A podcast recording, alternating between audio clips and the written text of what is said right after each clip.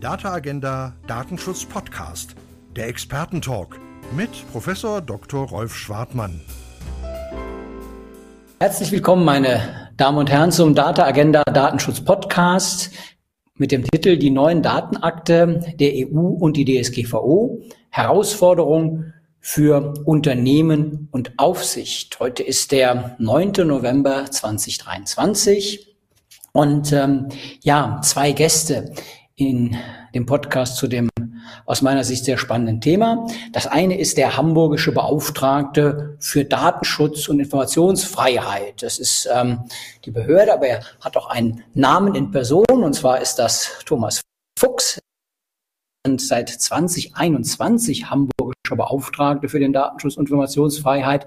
Und er war vorher, und daher kennen wir uns, weil ich auch medienrechtlich ähm, ja tätig bin, von 2008 bis 2021 Direktor der Medienanstalt Hamburg-Schleswig-Holstein. Also als die Kölner Vorstelle für Medienrecht gegründet wurde, hat es noch zwei Jahre gedauert, bis Herr Fuchs aktiv wurde in Hamburg. ja. Äh, ja, dann hat er bis 2021 ausgehalten und hat dann ähm, aber ja den, den Datenschutz ähm, übernommen. Ich freue mich sehr, dass Sie hier sind. Hallo, Herr Fuchs. Vielen Dank für die Einladung. Ja, war eine lange Zeit, aber ich fand dann, das Medienrecht war auserzählt und im Datenschutz ist gerade viel mehr los. Ja, das äh, erzähle ich aber nicht weiter, denn die das Medienrecht noch äh, weiter äh, erzählen. genau. Aber in der Tat, so oder so ist beides spannend und ähm, ja, äh, Datenschutz ist spannend. Das äh, äh führt zu ähm, äh, Dr. Carlo Pilz, der macht Datenschutz in seiner Eigenschaft als Rechtsanwalt und Partner bei Pilz Liegel, eine Anwaltskanzlei in Berlin. Er ist zugleich zertifizierter Datenschutzbeauftragter, ja, und äh, ein profunder Kenner des, des Datenschutzes, des betrieblichen Datenschutzes. Ähm, und ähm, ja, freue mich auch sehr, dass er für äh, ja, die anwaltliche Beratungsseite da ist. Hallo, Carlo Pilz. Ja, hallo, danke für die Einladung, freue mich. Ja, was wollen wir uns anschauen? Ähm, wir haben im Wesentlichen zwei Themen. Das erste Thema, die neuen Datenakte. Das wären ähm, der Digital Services Act, der Digital Markets Act, der Data Act, die Data Governance Act und die KI-Verordnung, äh, die ja gerade noch im Trilog ist. Und ähm, da interessieren uns ähm, zwei Dinge. Zum einen, das würde ich gerne mit Herrn Fuchs näher besprechen, die Aufsichtsstruktur in diesem neuen, vielfältigen äh, Gebilde aus Datenakten gibt es ja nicht nur in den Medien Vielfalt, gibt es ja auch bei den Datenakten Vielfalt und Pluralität. Und ähm, da kennt der Fuchs sich aus. Und ähm, ja, da bin ich mal sehr gespannt, äh, wie wir das entwirren oder wie seine Position dazu ist, denn es ist ja in der Tat einiges, was ähm, Unternehmen berücksichtigen müssen, wenn die neuen Datenakte da sind.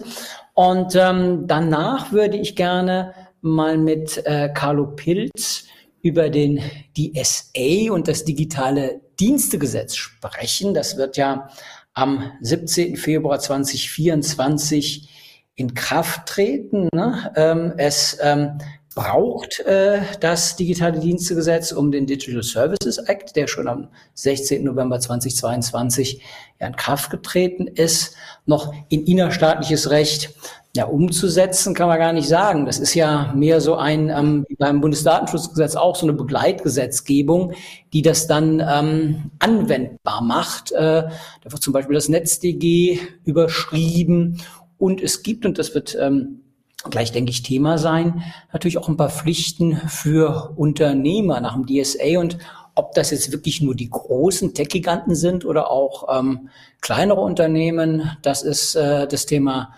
ähm, mit Carlo Pilz. Und ähm, dann hätten wir die neuen Datenakte ähm, so ein bisschen abgeschlossen. Und dann würde ich gerne auf ein weiteres Thema eingehen, und zwar ähm, auf Chatbots und äh, die Frage, ob man sie zur Kundenbetreuung benutzen kann. Antwort kann man. Die Frage ist nur, ähm, was äh, muss man dabei beachten? Und was ich wichtig finde, nicht was muss man beachten, wenn die KI-Verordnung da ist. Da muss man ganz viel beachten, von dem man noch gar nicht genau weiß, was es ist. Aber auf jeden Fall wird es ein bisschen was sein. Nee, die Frage ist, was muss man jetzt beachten? Denn äh, die Datenschutzgrundverordnung gilt für die Verarbeitung personenbezogener Daten auch durch und mit Chatbots. Und vor dem Hintergrund ist das für meine Begriffe ein spannendes Thema für ja, Unternehmerinnen und Unternehmer, die das gerne einsetzen wollen. Das wäre so der zweite Teil. Ähm, ja, und dann vielleicht noch ein klitzekleiner Ausblick von Herrn Fuchs auf was ganz Aktuelles, nämlich das Meta-Eingliederungsthema. Das ist sehr spannend und, und ähm, da ist er in Hamburg relativ nah dran. Das wäre die Agenda. Ja, wunderbar. Dann äh, steigen wir ein. Ja, die, die neuen Datenakte, ich habe sie benannt. Ähm, wie ist die Aufsichtsstruktur, äh, lieber Herr Fuchs? Was, ähm, ja, wie, wie, wie würden Sie das, das beschreiben? Also ich meine, wir haben natürlich äh, jetzt schon unter der DSGVO ähm, eine vergleichsweise komplexe Aufsichtsstruktur in Europa und in Deutschland und wir alle wissen, dass es da ja mehr und weniger Zufriedenheit gibt äh, mit der Einheitlichkeit. Und jetzt ist natürlich die Frage, äh, wird das irgendwie noch schlimmer oder gibt es da eine Lösung, die Richtung Einheitlichkeit spricht? Was ist die Position von, von, von Ihnen oder vermutlich dann auch der DSK? Also erstmal finde ich das super, dass wir über dieses Thema reden. Das klingt ja erstmal ein bisschen komisch, über Behördenstrukturen und Zuständigkeiten zu reden und so wie so eine Behördenmarotte. Aber ich würde gerne vorab sagen, dass diese ganzen EU-Akte ja im neutral gemeinten Sinne bürokratisch sind. Das heißt, sowohl der DSA als auch der DMA, als auch die KI-Verordnung, als auch der Data Act legen Unternehmen viele Pflichten auf und haben ein sehr aufwendiges Aufsichtssystem, was dahinter steht, was dann die Erfüllung dieser Pflichten durch die Unternehmen überprüfen und regulieren soll. Insofern ist die Frage, funktioniert die Behördenstruktur, die diese Acts überwachen soll, ähm, eben nicht nur so, so eine interne Verwaltungsfrage, sondern wirklich elementar dafür, ob diese Akte auch funktionieren. Und da müssen wir uns, glaube ich, wir sozusagen die europäischen Gesellschaften und Gesetzgeber jetzt große Mühe geben, dass wir das gut hinbekommen. Denn in der Tat ist meine Sorge, dass wir am Schluss eine sehr wilde und unübersichtliche Behördenaufsichtsstruktur haben, weil jeder dieser europäischen Rechtsakte eigene Regelungen trifft, diese Regelungen auch nicht sehr aufeinander abgestimmt sind. Und ich glaube, es ist Aufgabe des Umsetzungsgesetzgebers dann darauf zu achten, dass es ein möglichst konsistentes Modell gibt und vor allem nicht zu viele Akteure gibt. Wenn wir das uns jetzt im Einzelnen einmal kurz angucken, beim Digital Services Act hat sich jetzt der Bund für die Bundesnetzagentur als nationale Aufsichtsbehörde entschieden. Das ist sozusagen schon ein neuer Player in diesem Datenbereich. Bisher hatte die damit weniger zu tun. Das gibt ganz vernünftige Gründe, das da anzulegen. Aber man muss sagen, wir haben einen neuen Rechtsakt mit vielen Pflichten und es, die Behörde, die das letztendlich beaufsichtigen soll, gibt es eigentlich noch nicht. Denn das ist eine neue Aufgabe für die Bundesnetzagentur, das muss sie komplett aufbauen. Schon mal ein kleines Compliance-Problem. Dann steht im Digitaldienstegesetz, dass es unterhalb der Bundesnetzagentur noch Datenschutzzuständigkeiten und Jugendschutzzuständigkeiten gibt. Das heißt, da zergliedert sich schon mal die Aufsichtsstruktur nach DSA. Teilweise der Bundesdatenschutzbeauftragte, teilweise die Landesmedienanstalten, teilweise die Behörde für ähm, Jugendmedienschutz in Bonn. Und Sie sehen schon, dass selbst dieser Rechtsakt schon eine sehr komplizierte Compliance-Struktur aufbaut. Und deswegen glaube ich, dass es wichtig ist, dass wir bei den kommenden Rechtsakten mehr auf das gucken, was wir haben und nicht zu sehr viel Neues bilden. Und deswegen sind wir auch gerade in der DSK sehr in der Diskussion, wie stellen wir uns mit Blick auf die Umsetzung der KI-Verordnung auf. Ich gehe jetzt mal davon aus, dass der Trilog in den nächsten Wochen, Monaten zum Ende kommt, dass eine KI-Verordnung das Licht der Welt erblickt. Und dann ist eben die Frage, wer ist Aufsichtsbehörde und, wie der, die KI-Verordnung das nennt, Marktüberwachungsbehörde für die Einhaltung des ähm, KI-Acts. Und ich glaube, dass da die Datenschutzaufsichtsbehörden eine sehr starke Rolle werden spielen müssen und dass wir uns als föderale Gemeinschaft aus Bundesaufsicht und Länderaufsicht äh, sozusagen dafür bewerben werden, dass wir ähm, auch die KI-Aufsicht machen, damit wir nicht da auch wieder eine neue Behördenstruktur zusätzlich schon zu den bestehenden schon aufbauen. Darf ich mal kurz eine Zwischenfrage stellen? Ja, ähm, klar. Äh, noch, noch zum äh, äh, Digital Services Act und zur äh, Aufsicht. Ähm, Sie haben äh, gesagt, äh, der BFDI ist, ist zuständig für die Aufsicht nach dem äh, Digitale Dienstegesetz. Jetzt ähm, frage ich mich, äh, wie finden Sie das äh, äh, als ehemaliger ähm, Landesmedienanstaltschef. Denn so wie ich das immer äh, begriffen habe, ist ja ähm, die äh, ist ja eine Medienaufsicht am Ende des Tages, die da, die da stattfindet. Ne? Die Moderation in sozialen Netzwerken und so weiter. Das ist ja äh, eigentlich was, was äh, von verfassungswegen den Ländern zusteht. Und es gab natürlich auch äh, ja so ein bisschen äh, ja, äh, Hüsteln äh, äh, auf Seiten der Landesbildanstalten und der Länder, äh, nennen wir es mal so, äh, wie das sein kann. Was mich ähm, äh, ja, wenn man sagen, überrascht hat, war, dass der BFD aus Kompetenzgründen äh, das gekriegt hat. Ich dachte, der hat Kompetenz für Telekom und Bundesbehörden, aber ähm, jetzt die Kompetenz für die für die Medien auf sich aus aus inhaltlicher Perspektive wäre das nicht besser, bei den Landesmedienanstalten geblieben? Ich, ich glaube, wir müssen es jetzt nochmal sauber aufklären. Die Bundesnetzagentur ist, Bundes, ist sozusagen zuständige Aufsichtsbehörde und Koordinator mhm. für die Umsetzung der, ja. des DSR. Der BFD im Entwurf hat eine Zuständigkeit für den 10 Absatz 3. Das ist nur die Zuständigkeit für ähm, die, das Ausspielen personenbezogener Werbung an Kinder und Jugendliche und ähm, zu äh, politischen Werbezwecken. Aber das, das, ist, das ist doch untypisch, oder? Für, für, für einen Bundesdatenschutzbeauftragten. Ja, das, das halten wir auch für einen Fehler. Da hüsteln sozusagen die Landesdatenschutzbeauftragten, weil in der Tat ähm, damit eine äh, ähm, sozusagen eine privatwirtschaftliche Kompetenz der, Landes, der Landesdatenschutzbehörden würde hier auf den Bund übertragen. Das finde find ich auch falsch, haben wir auch im Gesetzgebungsverfahren so moniert. Und die Paralleldiskussion gibt es auch im Medienbereich. Da ist Aufsichtsbehörde dieses Bundesamt für Kinder-Jugendschutz, also auch eine Bundesbehörde. Ja. Und das nimmt im Grunde den Landesmedienanstalten ihre Kernaufgabe in der Jugendschutzaufsicht ein wenig weg. Das ist für oder Föderalismus-Gesichtspunkten höchst problematisch. Und das ist ein Thema, was sich auch durch die nächsten Umsetzungsgesetze ziehen wird. Der Bundesgesetzgeber kennt nur Bundesbehörden und löst die Probleme, indem er Bundesbehörden Aufgaben zuweist, die aber eigentlich aus unserer föderalistischen Struktur heraus bei Landesaufsichtsbehörden sein müssten.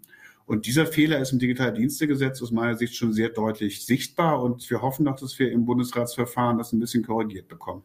Okay, aber das, aber das ist schon äh, auch ein gewisses, äh, will man sagen, Unstimmigkeit. Ich würde nochmal ja das Gesundheitsdatennutzungsgesetz, das weist dem BFD ja auch eine Kompetenz zu. Äh, sehe ich da ähm, so eine kleine äh, äh Zentralisierung äh, durch die kalte Küche äh, äh, bei der großen Koalition oder, oder ist, das, ist das irgendwie fernliegend?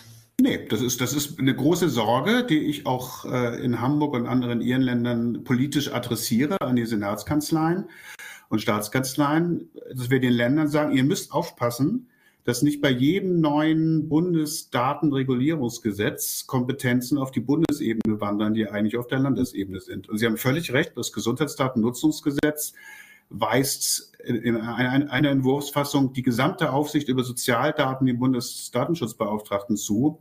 Das heißt, die regionale Krankenkasse in Teilen des regionale Krankenhaus, ähm, medizinische Forschung auf Länderebene, das würde in erheblichem Maße durch Bundesrecht und Bundesaufsicht überlagert. Und das halte ich nicht für falsch, weil ich dann zu wenig zu tun habe, sondern es ist einfach falsch, weil es auch für die Bürgerinnen und Bürger äh, weiter weg ist, für die Unternehmen vor Ort weiter weg ist. Und das muss jetzt alles in den nächsten Bundesratsverfahren äh, noch korrigiert werden. Und da sind wir jetzt auch relativ intensiv dran, dass die Länder das auch wirklich verstehen. Hm. Ja gut, aber dann, dann sind wir uns da schon mal zumindest mal über das Problem äh, äh, einig, dass man das identifizieren ähm, muss.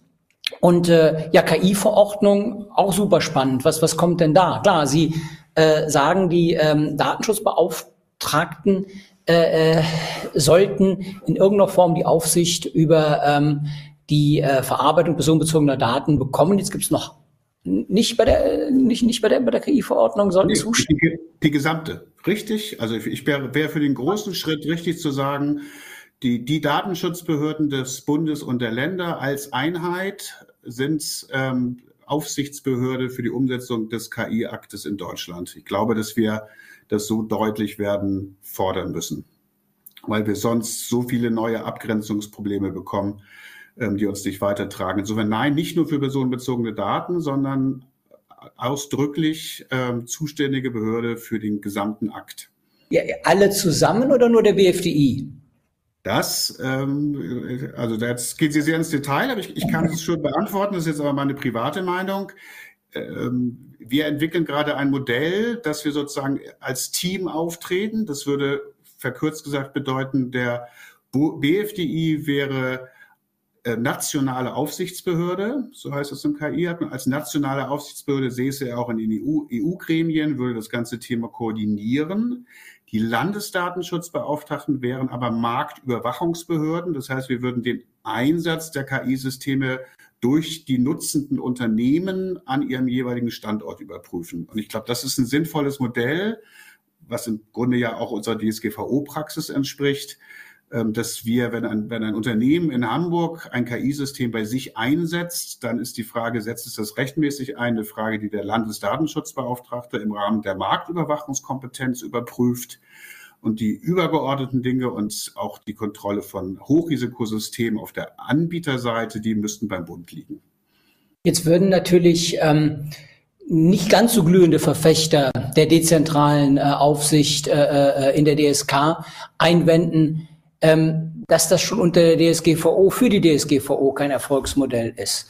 Was würden Sie denn da entgegenhalten? Also das wird das ja im Prinzip, äh, wird im System bleiben, äh, äh, das stimmt, aber wenn natürlich auf der anderen Seite möglicherweise andere Anwendungsanforderungen gelten für KI in München, äh, in Hamburg und in, äh, ähm, in Sachsen. Ne? Genau, also der Einwand kommt, mit dem müssen wir natürlich auch umgehen ich glaube, so ein bisschen ist das ein Narrativ, was sich in den letzten Jahren verselbstständigt hat und nicht mehr ganz der Realität entspricht. Das spiegeln mir auch Anwaltskanzleien, mit denen ich rede, dass dieses, äh, dieses Auseinanderfallen von Aufsichtsmeinungen im Föderalismus eigentlich sich stark reduziert hat. Wir arbeiten auch in meiner Wahrnehmung deutlich besser zusammen, der DSK, treffen uns auch viel öfter und sind sehr viel einheitlicher. Aber wir müssen, glaube ich, Stichwort DSK 2.0, äh, die, die föderalen Zusammenarbeitsformen und Systeme wie einer für alle, also eine Behörde entscheidet föderal und das gilt dann auch in anderen Ländern. Und diese Systeme müssen wir noch weiter ausbauen und da sind wir, glaube ich, auch ganz gut dabei. Was wären denn die Mechanismen zur ähm, ähm, ja, Herstellung von, von, von Einheitlichkeit? Also im, in der, in der äh, äh BDSG-Novelle, da soll mhm. ja Prinzip so ein bisschen, aber da, da sind sich, glaube ich, alle einig, das ist jetzt äh, äh, nur wirklich nicht der riesengroße Wurf. Äh, Im Gegenteil, das ist noch, noch nicht wirklich das, was man braucht, um Einheitlichkeit zu erzeugen. Ähm, was wären denn die Mechanismen für die einheitliche Stimme? Äh, wie würde man das, das bewerkstelligen, dass man sich verlassen kann als, als KI einsetzendes Unternehmen, äh, dass man da auch wirklich äh, äh ja, an einer Elle gemessen wird? Also erstmal finde ich das, was im BDSG steht, gar nicht so schlecht. Da sind durchaus ganz vernünftige Ansatzpunkte drin, zum Beispiel bei der gemeinsamen Verantwortlichkeit. Ähm, dann werden wir stärker in unserer Geschäftsordnung ähm, Mehrstimmigkeitsprinzipien verankern. Also das heißt, die DSK wird Dinge beschließen, die dann auch äh, gelten, die dann in allen Bundesländern gelten und denen sich sozusagen dann zur Not auch ein, ein Landesdatenschutzbeauftragter gegen seinen Willen äh, zustimmen muss. Wir werden, glaube ich, öfter bei Kooperationsformen eine federführende Landesbehörde bestimmen und nicht mehr sozusagen eine Mehrfachaufsicht von verschiedenen Landesbehörden haben müssen. Ähm, und dieses Prinzip EVA, was wir aus dem OZG-Gesetz jetzt kennen, einer für alle, also einer prüft ein Verfahren und entwickelt dazu eine datenschutzrechtliche Meinung und alle anderen äh, äh, akzeptieren dieses Prüfergebnis sozusagen auch für sich. Ähm, die, diese ganzen Bausteine werden wir, glaube ich, immer stärker ausbauen. Und das müssen wir auch, weil wir dann sozusagen auch verhindern können, dass der Zentralisierungszug ähm, weiterfährt. Ja, absolut. Also das bin ich völlig einig. Also ich, ich, ich habe so ein bisschen ähm, im Auge jetzt kürzlich den Beschluss der DSK zu Microsoft äh, Teams, wo dann Thüringen gesagt hat, ach ja, äh, äh, machen wir alle so, aber wir doch nicht. Mhm. Äh, wie kann man das denn unterbinden? Äh, denn die Unabhängigkeit in der Unabhängigkeit, in der Unabhängigkeit, in der Unabhängigkeit, die bleibt ja am Ende des Tages. Also wie kommt man, wie kriegt man da im ähm, ja, deutschen Verwaltungsverbund äh, innerhalb des europäischen Verwaltungsverbundes, das ist es ja für meine Begriffe letztlich. Also Unabhängigkeit ist natürlich eine relative Unabhängigkeit im Verwaltungsverbund. Ähm, wie kriegt man das denn äh, abgesichert? Also, wie gesagt, die, die Dinge, die ich gerade skizziert habe, äh, müssen, werden, glaube ich, immer mehr gelebt werden. Das wird dann auch dazu führen, dass Menschen oder, oder Institutionen, die abweichen, sozusagen unter einer größeren Begründungslast sind. Und ganz am Ende, das kennen Sie, Herr Schwarzmann, aus, aus dem Medienrecht, ganz am Ende müsste der Gesetzgeber sagen, ähm, DSK-Mehrheitsbeschlüsse sind verbindlich, auch für unabhängige Landesbehörden. Das kennen wir ja aus der, aus der ZAK und der KEC und der KJM für den Medienbereich. Also wenn es sozusagen nicht ohne ginge, bräuchte es wahrscheinlich dann noch eine gesetzgeberische Schubkraft dahinter. Staatsvertrag in dem Fall dann, ne? Das müsste dann wohl rechtlich gesehen ein Staatsvertrag sein, ja. Ja, das ist natürlich ein Erfolgsmodell, wenn man äh, schnelle Entscheidungen braucht, ne? wie ich aus der Medien, äh, ja. Ne, also, ist besser, wir schaffen uns aus eigener Kraft, absolut. das stimmt. Äh, aber wir leben natürlich im Föderalismus und von daher äh, ist das Ihr Punkt. Äh, insofern, klar, ich habe auch keinen besseren Vorschlag mal eben in der Tasche. Ja. Der Unterschied wäre, um das nur mal zu skizzieren mit dem Modell, um, um eine Microsoft-Parallele zu machen. Wir haben ja keine Microsoft-Anbieter-Zertifizierung durch eine Bundesbehörde, sondern wir haben ein amerikanisches Unternehmen, was in den Ländern eingesetzt wird. Wenn ich das auf eine KI-Systematik übertrage, wäre der Bund ja zuständig für den Anbieter des KI-Systems und die Länder werden zuständig für die nutzenden Unternehmen. Und dadurch habe ich, glaube ich, auch eine hohe ähm, Möglichkeit der Einheitlichkeit, dass sozusagen das System als solches ja sozusagen schon eine datenschutzrechtliche Prüfung durchlaufen ist an einer zentralen Stelle und die Marktüberwachungsbehörde der Länder dann eigentlich nur den regelgerechten Einsatz äh, überprüfen. Ich glaube, das, das kann ein ganz stimmiges Modell werden. Ja, ja, dass man den Anbieter des KI-Modells auf eine besondere Weise reguliert. Das ist ja auch das Thema der KI-Verordnung gerade. Ne? Äh, ja.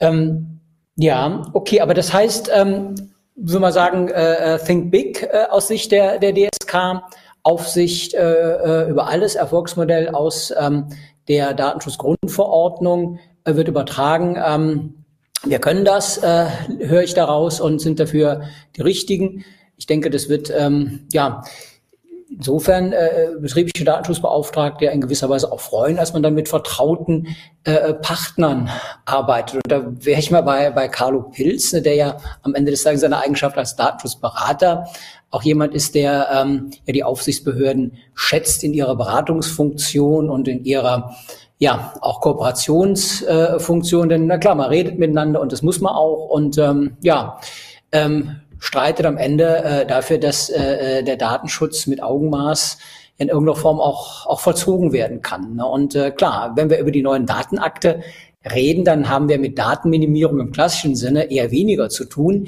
Da geht es um Datenmaximierung im großen Stil auf ähm, ja, ganz unterschiedlicher Rechtsgrundlage.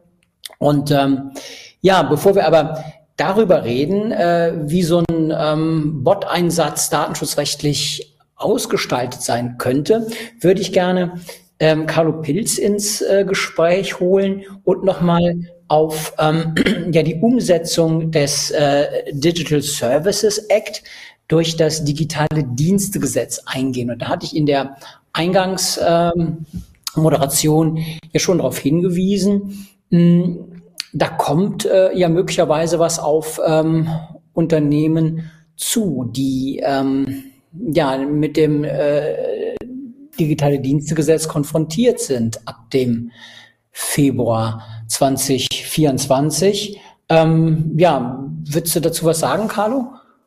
Ja, äh, vielen Dank. Ich würde ganz gerne auch noch anknüpfend äh, quasi meine Meinung, Zuständigkeiten, ja, äh, zentral, dezentral. Ich bin ja, und da weiß, da bin ich auch wahrscheinlich in meiner Zunft, sagen wir mal, der wirtschaftsnahen Beratung und der Unternehmensberatung äh, nicht unbedingt in der Mehrzahl. Also ich bin ja der absolute Verfechter des Pluralismus und der dezentralen Ansätze. Ja. Ähm, und ich glaube natürlich, also ich verstehe jeden Mandanten und jedes Unternehmen, die sagen, wir brauchen Einheitlichkeit, wir wollen einheitliche Vorgaben, wir wollen eine Aussage und dann können wir immer noch entscheiden, ob wir es machen oder nicht machen. Verstehe ich auch. Ähm, aber wir müssen natürlich schauen, wir reden über europäisches Recht und am Ende sage ich dann halt, okay, äh, Europäische Superdatenschutzbehörde, äh, Deutsche Superdatenschutzbehörde, wir haben dich jetzt als Einzelne. Die Schweden sehen das aber anders und die Spanier sehen das bei demselben Gesetz genauso anders. Also es ist nicht weg, das Thema, dass man das Gesetz unterschiedlich auslegt. Ne? Das ist aber, glaube ich, in der Natur der Sache natürlich beim europäischen Recht, verschiedene Mitgliedstaaten, verschiedene Interpretationen. Bei uns die Besonderheit halt im Datenschutz mit den vielen Behörden. Klar, das ist wie, wie Mini-EU, wenn man so will, nochmal runtergespiegelt.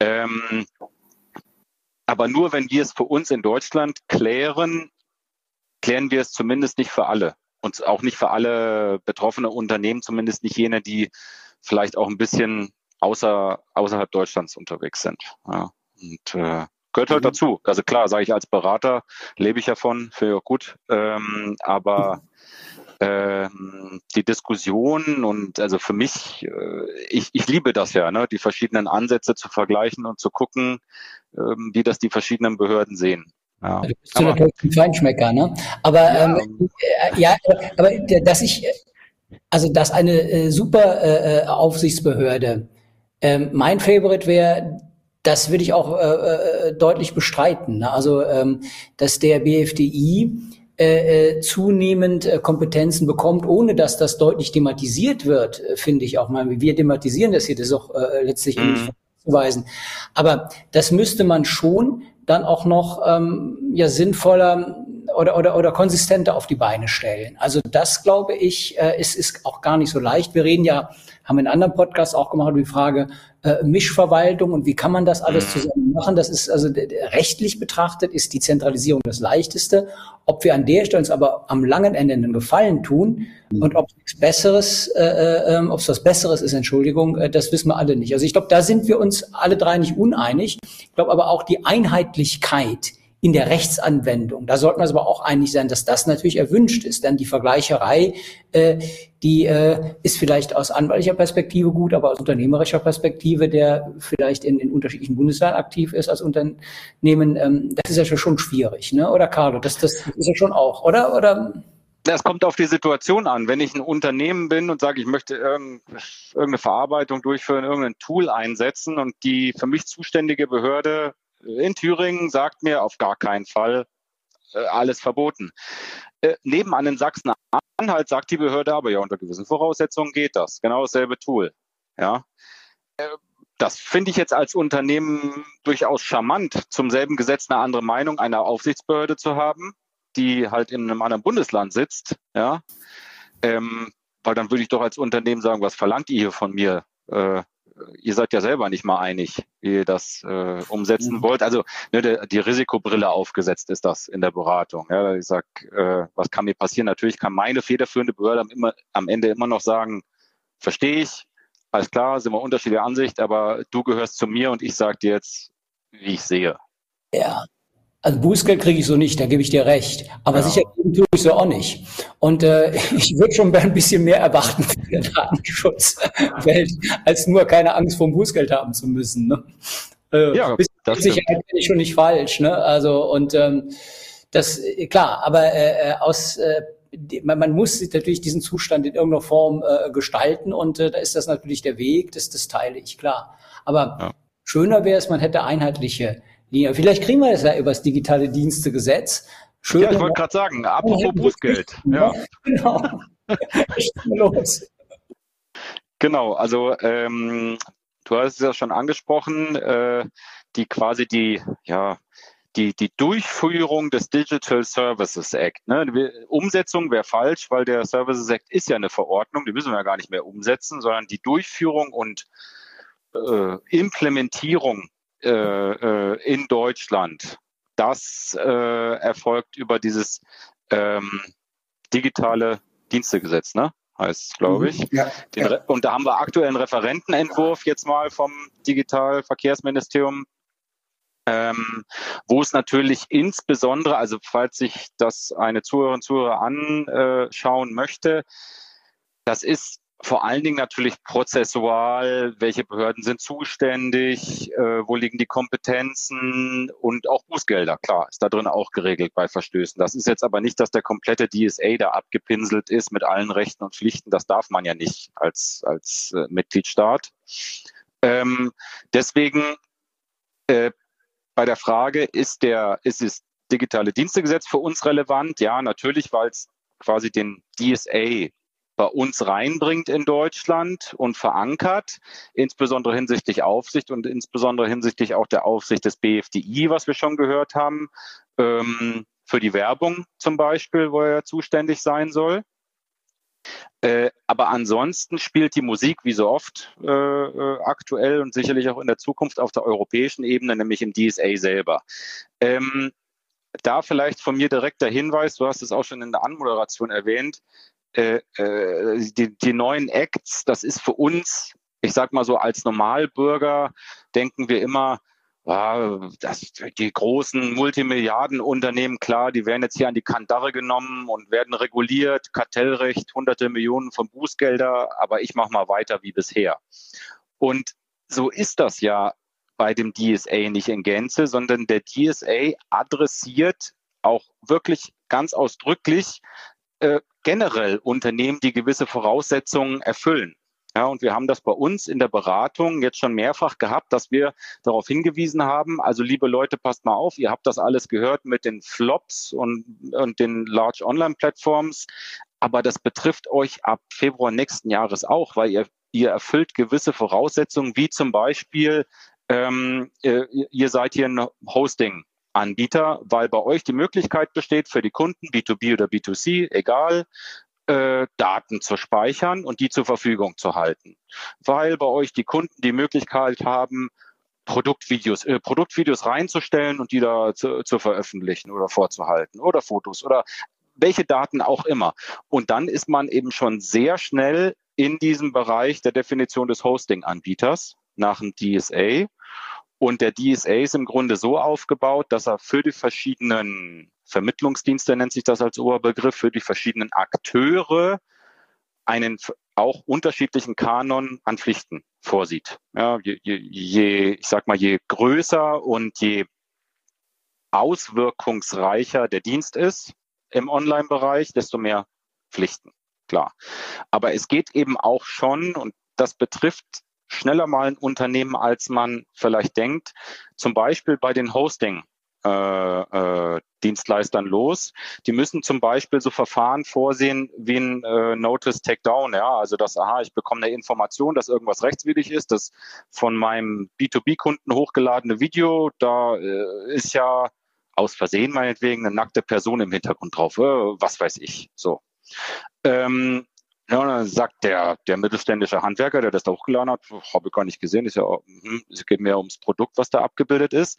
So, jetzt muss ich aber als Plattformanbieter, wo ich meinen Handwerkern das möglich mache, da was reinzuschieben äh, als Foto oder Video, agieren wenn ich darauf hingewiesen werde, da könnte was rechtswidrig sein. Und da sind wir natürlich sehr, sehr schnell in einem Bereich, wo es um personenbezogene Daten geht. Also gerade bei Videos, Fotos, Texten, Inhalten, was in Texten steht.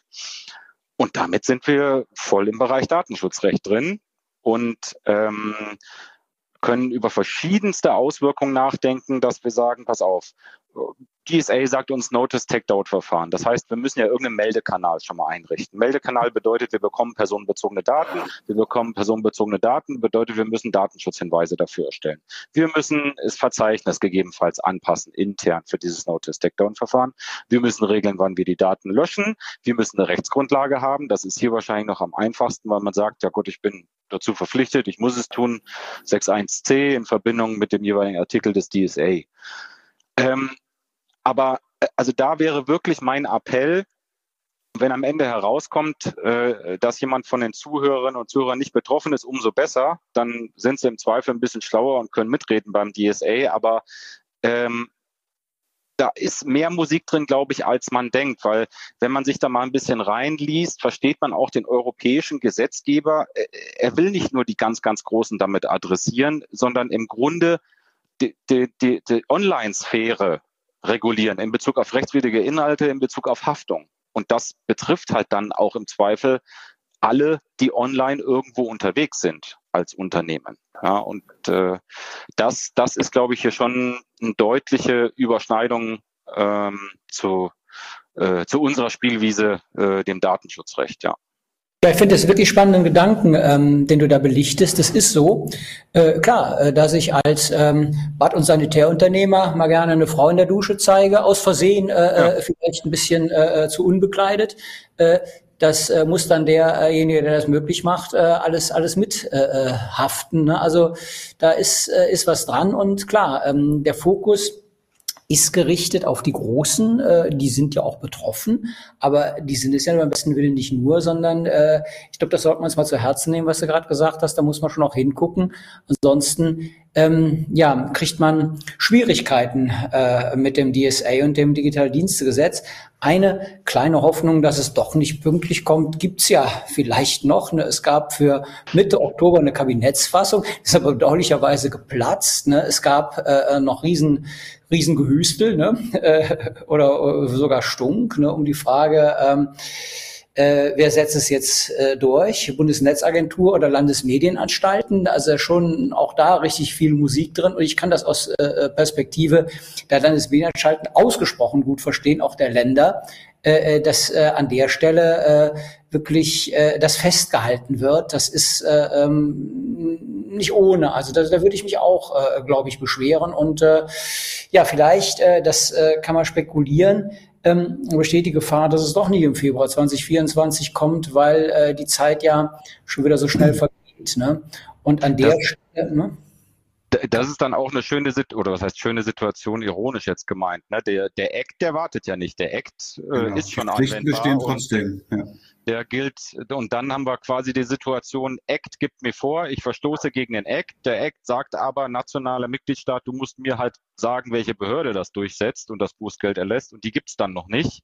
Also wären wir richtig schön im Europarecht drin, wegen äh, äh, äh nicht, nicht Umsetzung zumindest jener Artikel und Vorgaben, Ach, die dort geregelt sind. Ja? Sind wir doch außer die Privacy-Richtlinie gestählt. Das ist es ist, ist, ist, ist, ist, ist, ist ja noch gar nichts, ja. wenn man will. Ne? Also das TTDSG kam ja dann auch irgendwann. Ne?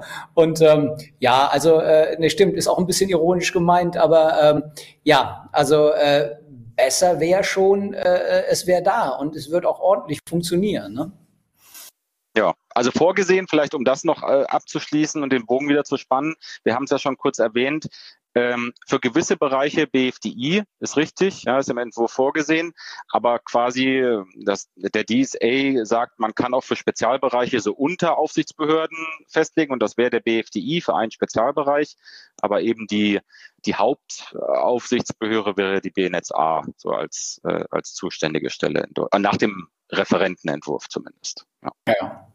Ja, warten wir mal ab, was kommt und schließen das Thema ab. Und dann würde ich gerne noch ein, noch ein anderes Thema aufmachen, was ich extrem spannend finde. Und zwar, wenn man sich ähm, überlegt, dass ja schon ähm, Sprachbots, also Large Language Models unterwegs sind und ähm, schlicht äh, allenthalben überall, wo man geht und steht, Fragen beantwortet. Die sind bei ähm, sozialen Netzwerken für Kinder. Bei Snapchat ist so ein Bot verbaut, ähm, aber es sind ähm, ja natürlich ChatGPT und andere auch auch zu haben. Und ähm, was ähm, glaube ich, eine sehr naheliegende Überlegung ist, ist ja solche Bots zur Kundenberatung einzusetzen. Das würde also bedeuten, ich bin Kunde bei einem Unternehmen und ich möchte ganz gerne mich über ein Produkt informieren. Das kann ich natürlich über eine, in Anführungsstrichen, zweidimensionale äh, Eingabemaske machen. Ich kann auch ein bisschen äh, mich beraten lassen, ein bisschen äh, Frage- und Antwortspiel machen mit einem Bot.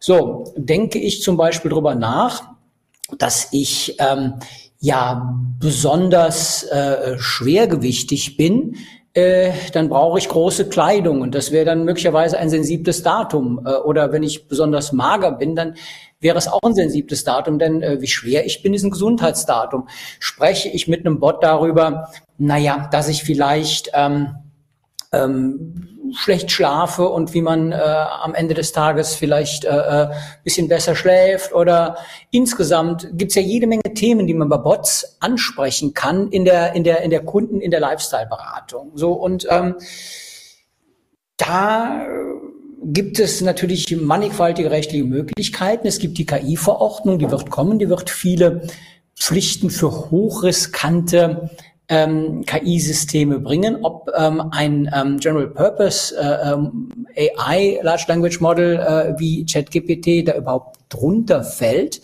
das ist noch offen. Klar ist aber, dass es nach der DSGVO geregelt wird. Und das finde ich im Prinzip viel interessanter, äh, uns auf dem Terrain zu bewegen, wo wir schon Vorgaben haben. So, wenn ich mir jetzt vorstelle, ich ähm, spreche in einen derartigen Bot hinein und sage, wer ich bin, wie meine Körpergröße ist.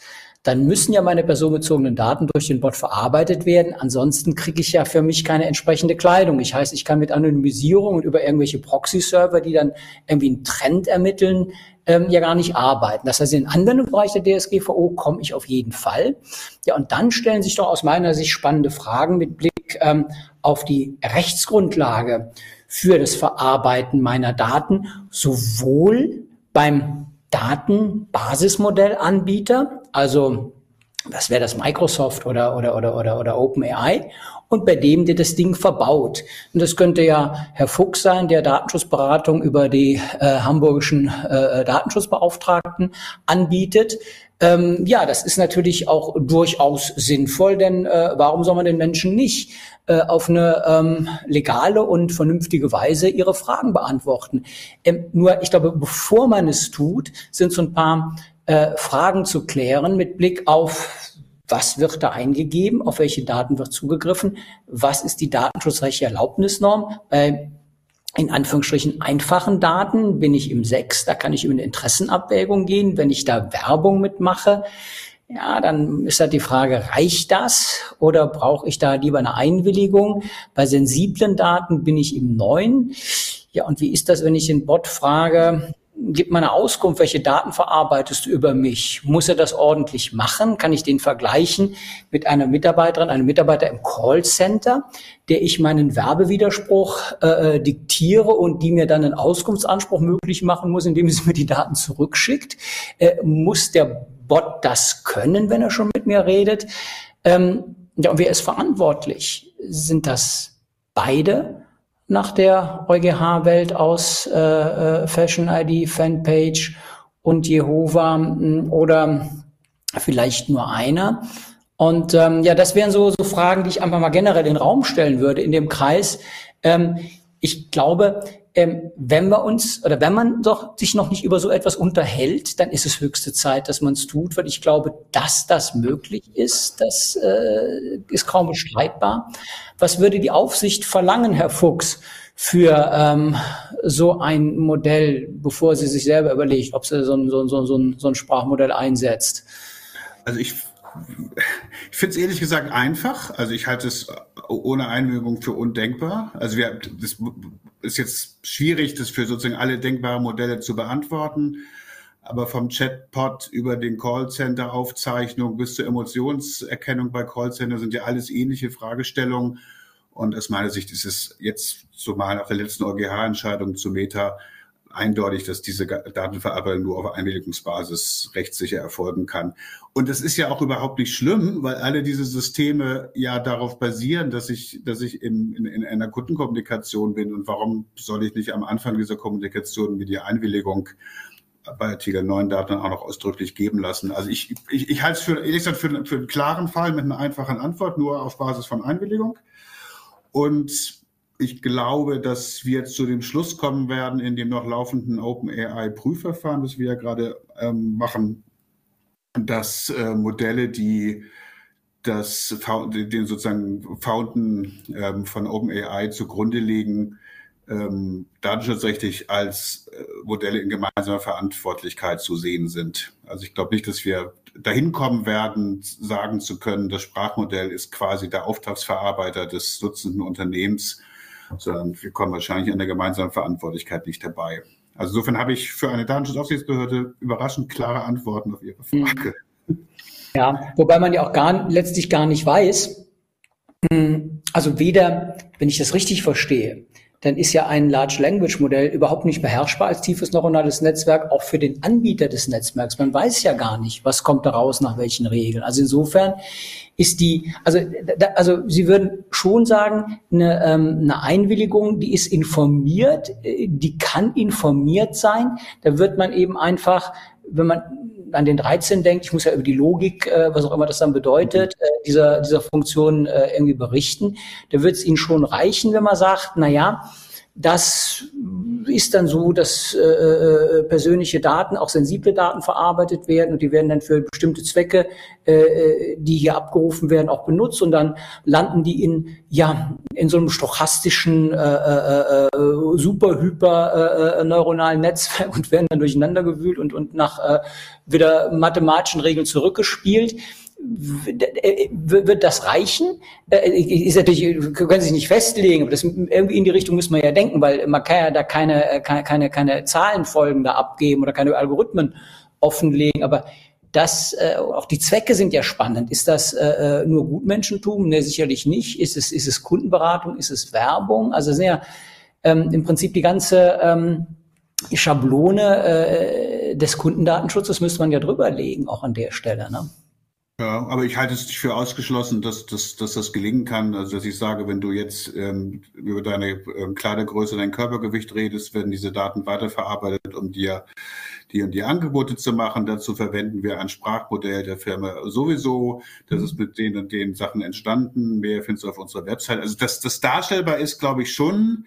Setzt natürlich voraus, das muss ich jetzt als Vorbehalt sagen, dass ähm, der Einsatz von ähm, zum Beispiel OpenAI für personenbezogene Daten überhaupt rechtmäßig ist, das ist ja immer noch in der Prüfung. Also insofern dies vorausgeschickt, würde ich sagen, wenn man einmal äh, sozusagen die, die, Grundlage akzeptiert, dann wird man, glaube ich, auch Einwilligungswege äh, bilden können, die die Nutzung, so wie sie von Ihnen skizziert, möglich machen. Ja, gut, das ist ja ein konstruktiver Ansatz. Das ist natürlich gut für äh, ähm, Unternehmen, die das einsetzen wollen. Ja, Carlo Pilz dazu was unsere Frage. Auskunftsanspruch über den Bot muss doch möglich sein, oder? Ich muss doch den Bot fragen können, äh, was machst äh, du hier mit mir und wer verdient denn daran und wie geht es weiter? Und dann stelle ich mir natürlich die, äh, die für mich wirklich schwer zu beantwortende Frage, hat der das in seinem Rechenmodell drauf, was die ähm, Datenschutzerklärung auswirft oder erzählt er irgendwie, ist er anders gepolt in Anführungsstrichen, sprich will er einfach nur Kleidungsberatung machen, denn er muss ja im Prinzip das können, was ein Callcenter-Mitarbeiterin Mitarbeiter auch können muss, umswitchen auf, hey, jetzt ist nicht mehr Erkleidungsbereich, jetzt wird's rechtlich. Jetzt hm. droht vielleicht ein Schadensersatzanspruch, Achtung, ich werde hier geblitzt.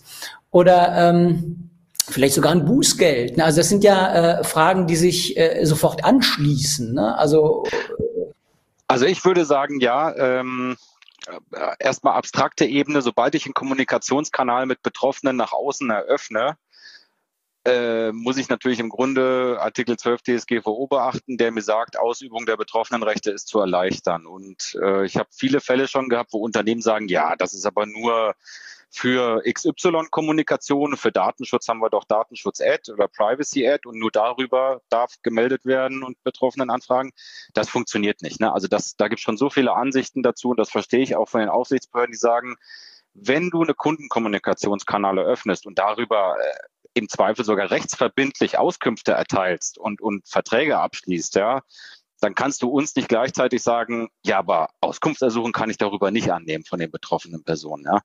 Also als Kanal würde ich sagen, ja. Die andere Frage ist, ob es als Rückkanal, also so wie ich das verstanden hatte, quasi Chatbot äh, ich möchte jetzt von dir, also dem hinter dir stehenden Unternehmen, Auskunft nach Artikel 15 haben. Gib mir die Auskunft jetzt live hier im Chat.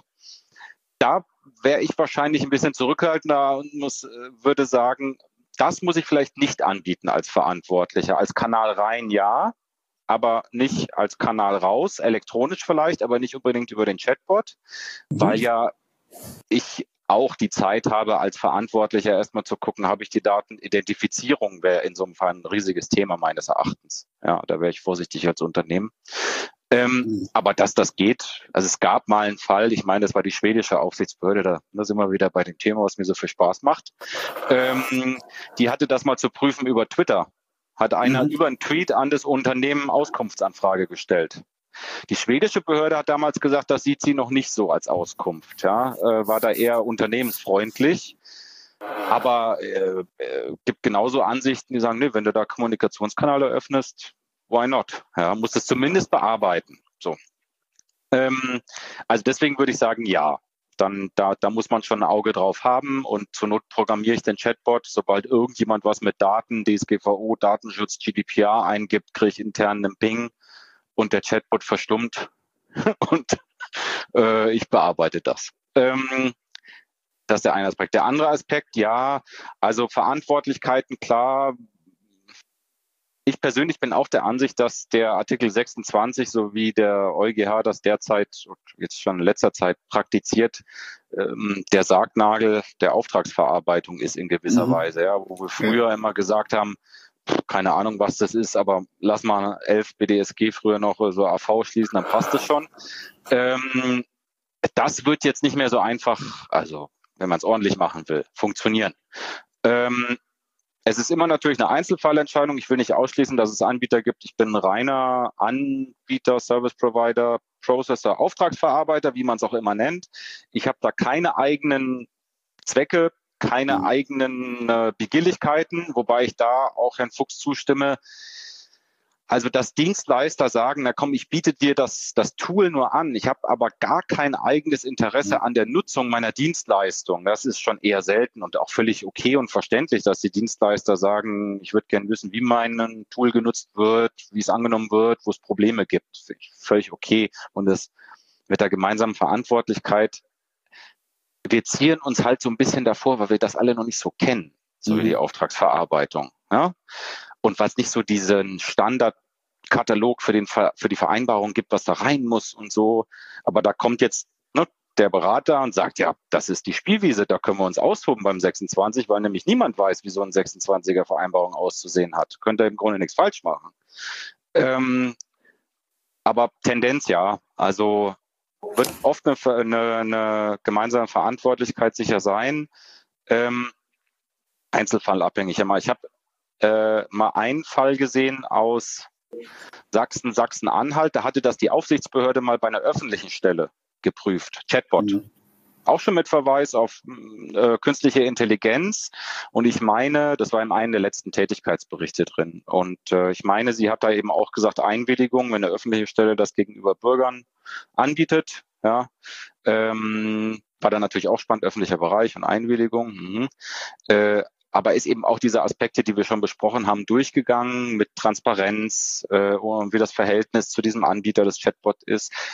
War aber eben auch so, dass sie gesagt hat, es ist jetzt nicht, äh, wir sagen nicht direkt nein. Es geht schon, muss halt ein paar Sachen beachten, wenn du das machen möchtest.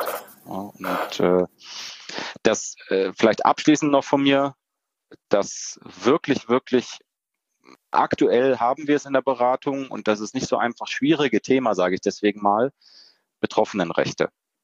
Also ja. äh, nicht als Kommunikationskanal der Chatbot, sondern wenn ich meinen, meine KI mit personenbezogenen Daten füttere, sei es Mitarbeiterdaten, sei es Kundendaten, was mache ich denn, wenn jemand jetzt Auskunft verlangt? Aus der, ich will wissen, ob das Modell, was gewachsen ist, was gelernt hat, noch meine Daten hat oder nicht. Oder vielleicht pseudonymisierte Daten von meinen Daten hat, was auch personenbezogene Daten sind. Also äh, und also, da, da, das haben wir, ne, dann, dass halt Unternehmen sagen, ich weiß es selber nicht, was da noch drin ist. Wie, keine Ahnung, wie soll ich darüber Auskunft geben? Weiß ich nicht, ob da personenbezogene Daten noch drin sind. Also das, das ist ja das Besondere, dass auch Experten nicht wissen, was tiefe neuronale Netzwerke tun und kennen. Und nach der Logik stellt sich natürlich zunächst mal die Frage, darf man sowas nicht Beherrschbares überhaupt einsetzen? Und erst danach, äh, wie? Ne? Und äh, damit ist man natürlich an einem äh, ähm, wirklich sehr neuralgischen Punkt. Ähm, gemeinsame Verantwortlichkeit über das, was passiert.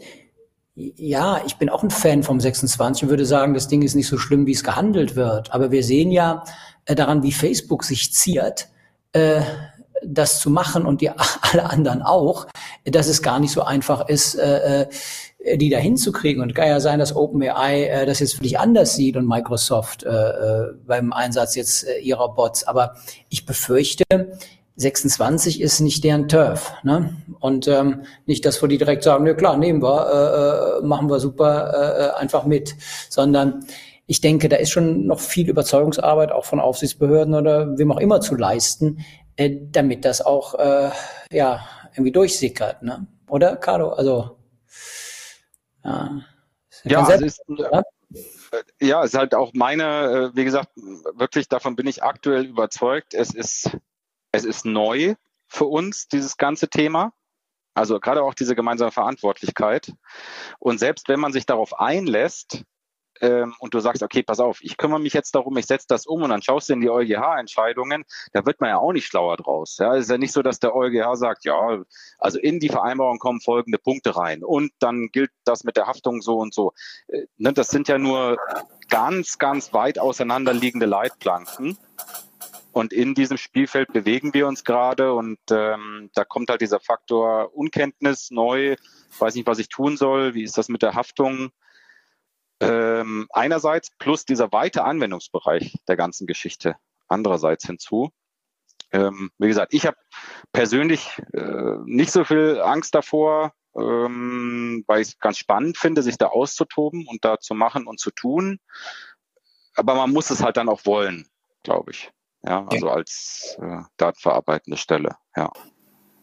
Ja, Mensch, mit Blick auf die Uhr, wieder viel gelernt zu zwei Themen, Aufsichtsstruktur nach den neuen Datenakten. Ähm, was bringt das digitale Dienstegesetz an unternehmerischen Pflichten und wie kann man ein Bot als Unternehmen einsetzen? Warum muss man datenschutzrechtlich denken?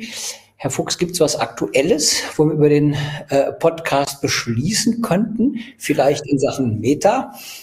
Ja, das ist eine gut vorbereitete Frage, aber ich finde auch, dass ein wichtiger Datenschutz-Podcast wie dieser ein Tag nachdem Meta jetzt sein äh, neues Abo-Modell in Europa ausrollt, das zumindest erwähnen sollte. Das ist ja wirklich ähm, ein, eine große Veränderung im Geschäftsmodell, zumindest auf den ersten Blick dass Meta auf die vielen Entscheidungen, Binding Decisions des ETSA und Verwaltungsakte Aufsichtsbehörde, die ja letztlich sagen, ohne Einwilligung darfst du keine personalisierte Werbung ausspielen, jetzt endlich reagiert. Und seit gestern gibt es ein Abo-Modell ähm, für die Meta-Dienste, also Facebook und Instagram. Und was ich sehr lustig finde, ist, dass bei der offiziellen, dem offiziellen Dokument, was Meta bei den Iren eingereicht hat, ausführlich der DSK-Beschluss vom März 2023 zu Abo-Modellen zitiert wird, sowie eine Randnummer des EuGH-Urteils zu Meta, wo auch drin steht, dass die ähm, Alternative bei Einwilligungsmodellen auch bezahlt sein kann zu einem angemessenen Preis. Insofern haben wir jetzt ein sehr spannendes neues Modell, auch datenschutzrechtlich, und ähm, damit werden wir uns jetzt intensiv beschäftigen. Und es wird einer der ersten Fälle sein, glaube ich, wo wir intensiv mit dem Kartellamt zusammenarbeiten müssen. Denn aus meiner Sicht ist die kritische Frage bei diesem Modell vor allem, ist der Preis angemessen? Da orientiert sich Meta sichtlich an Netflix und Amazon bereitet, bestellt aber eigentlich keine eigenen Inhalte bereit, sondern vernetzt ja in Anführungsstrichen nur. Und es wird sehr interessant, wie wir so Themen wie Marktabgrenzung und Preismechanismen hier bewerten. Und da werden wir, glaube ich, die oder werden wir sicher die Wettbewerbsbehörden brauchen. Also ein neues spannendes Thema, was uns die nächsten Wochen und Monate beschäftigt und jetzt gerade sozusagen auf den Markt getreten ist. Ja, finde ich auch. Ne? Und wenn ähm, so ein Monat äh, Facebook und Insta so viel kostet wie ein Netflix-Abo, da ist ja schon äh, sportlich. Ne? Das heißt, ist, für mich ist das doch immer so ein bisschen so, ähm, was bin ich denen wert? im Monat? Was sind meine Daten wert? Äh, Habe hab ich direkt mein Preisschild an mir dran und an jedem anderen. Und dass ich so viel wert bin wie ein Netflix-Abo, finde ich schon, äh, schon erstaunlich. Ähm, aber in der Tat, ähm, Seit gestern gibt es das und wir haben nächste Woche ist die äh, Datenschutzfachtagung DAFTA wieder und da gibt es ein, ein Novum, nämlich ein Data Agenda Datenschutz Podcast unterwegs am 16.11. ja genau zu dem Thema, ähm, Meta-Pur-Modelle. Ne? Herr Fuchs hätte das nicht schöner äh, ankündigen können. Wir sprechen dann mit, mit äh, Christine Benedikt, die war bei der Bayerischen Datenschutzaufsicht für Online-Datenschutz zuständig, jetzt Richterin am Verwaltungsgericht Regensburg und ähm, im GDD-Vorstand und kennt sich halt sehr gut aus mit all diesen ähm, Erscheinungen. Und, und David V., das ist der Rechtsanwalt, der äh, da sehr aktiv ist an dieser Stelle und sich auch gut auskennt. Und ähm, mit dem gibt es ein kleinen ähm, Podcast mit äh, Frau Benedikt und Herrn V zu diesem Thema. Und ähm, ja, dann äh, wissen wir vielleicht äh, ein bisschen mehr und ähm, wissen auch wieder, wie, wie sehr es sich lohnt, den Data Agenda Podcast äh, äh, Genau. Ja, ich bedanke mich auf jeden Fall sehr herzlich ähm, dafür, dass Sie dabei waren, lieber Fuchs, lieber Carlo Pilz, äh, das Thema heute am 9.11. war die neuen Datenakte der EU und die DSGVO, Herausforderung für Unternehmen und Aufsicht. Vielen Dank fürs Dabeisein und bis zum nächsten Data Agenda Datenschutz Podcast. Danke für die Einladung. Danke. Das war der Data Agenda Datenschutz Podcast, der Expertentalk mit Professor Dr. Rolf Schwartmann.